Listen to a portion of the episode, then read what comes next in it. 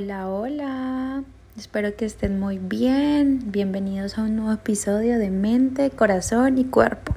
Soy Carolina Sánchez y hoy quiero hablar de un tema en el que sé que muchos se van a sentir identificados, ya sea porque nos ha ocurrido o porque en algún punto lo hemos hecho nosotros.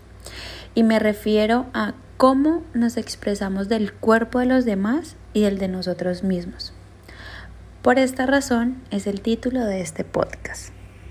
Bien, muchos desde nuestra infancia hemos recibido críticas acerca de nuestro cuerpo, como por ejemplo si tenemos los ojos grandes o muy pequeños, si tenemos el cabello liso o crespo, ondulado o abundante, si somos muy altos o somos muy chaparritos o si somos muy delgados, en fin, un millón de críticas que según los estereotipos sociales no están bien o simplemente no nos hace lucir muy bien como para encajar en un grupo o en una sociedad.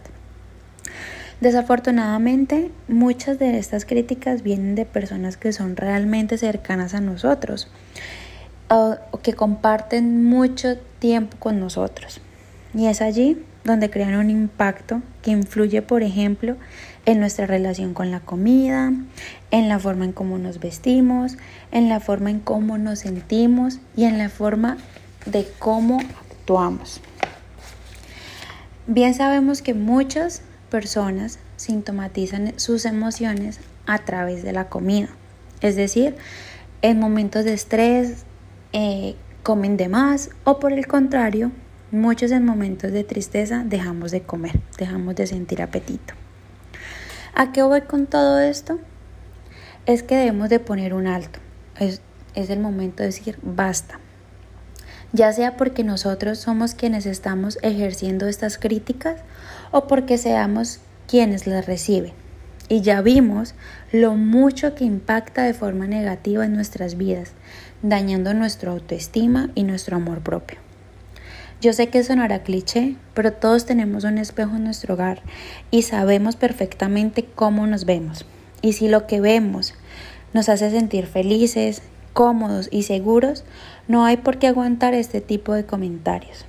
Si por el contrario uno no se siente cómodo con su cuerpo, pues la mejor opción siempre es visitar a un especialista asesorarse de manera responsable para iniciar un proceso y un cambio que sea por decisión propia.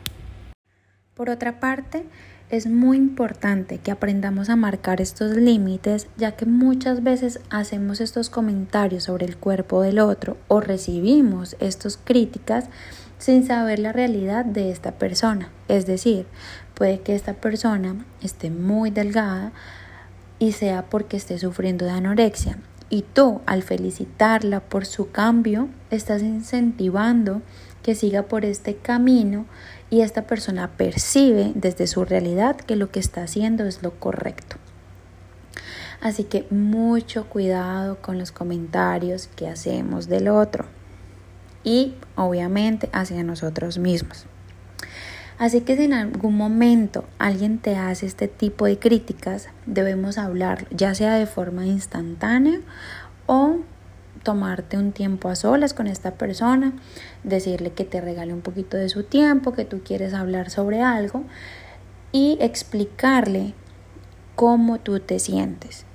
Es decir, fulanita de tal, mira, este comentario que tú estás haciendo sobre mi cuerpo, eh, sobre mi cabello, eh, sobre mi peso, hace que yo me sienta incómodo, hace que yo me sienta mal, me ponga triste, eh, me incomoda que opines sobre mí. Es muy importante que podamos expresar lo que estamos sintiendo y lo que estamos pensando respecto a esa situación. Si por el contrario ya has hablado muchas ocasiones con esta persona sobre que no te gusta, que opinen de ti, de tu cuerpo, de tu forma de vestir, etc. Y esta persona sigue haciendo esto, es decir, no está respetando tus límites, la mejor opción siempre es tomar un paso así al lado, alejarnos eh, y poner una barrera allí para que esto no te siga afectando emocionalmente. Bueno, ya para ir cerrando como todo este episodio, quiero que recuerden que su cuerpo es muy valioso, que ustedes están completos, así tal cual son, que nuestro cuerpo es nuestro templo y debemos de cuidarlo, pero también debemos de amarlo tal y como es que gracias a nuestro cuerpo podemos ver, podemos sentir, podemos caminar, podemos escribir, hablar, etc. Así que tómate un tiempo de tu día para que le des gracias a tu cuerpo por lo maravilloso que es y por lo valioso que es, por darte vida y por permitirte seguir aquí en este mundo terrenal. Recuerden que su mejor versión no depende de cómo se vea su cuerpo, ni tampoco la validez que ustedes tienen como seres humanos se le da la forma en que está su cuerpo. Todos estamos en el mismo barco aprendiendo sobre poner límites y también sobre no ser quien lanza estas palabras hirientes a los demás. Así que es un proceso lento, desde muy chiquitos venimos como con este chip de criticar y de aceptar críticas hirientes, pero nuestra generación ha decidido dar un cambio y ha aprendido a decidir no merezco esto, no me gusta esto, a poderlo hablar de manera respetuosa y poder aprender a poner esos límites con amor y con respeto hacia el otro y hacia, y hacia uno mismo. Así que muchísimas gracias por haber llegado hasta aquí, por haber escuchado todo el podcast, espero te sirva o si sabes de alguien que está pasando por una situación similar, puedes enviarle este podcast para que le sirva un poquito en su vida cotidiana. Yo soy Carolina Sánchez, puedes encontrarme en Instagram como de Caro Sánchez. Todos los episodios de Mente, Corazón y Cuerpo están en Spotify, así que vayan, escúchalo, compártalo con quienes crean que lo necesitan y les gustan los podcasts. Nos vemos muy pronto. Chao, chao.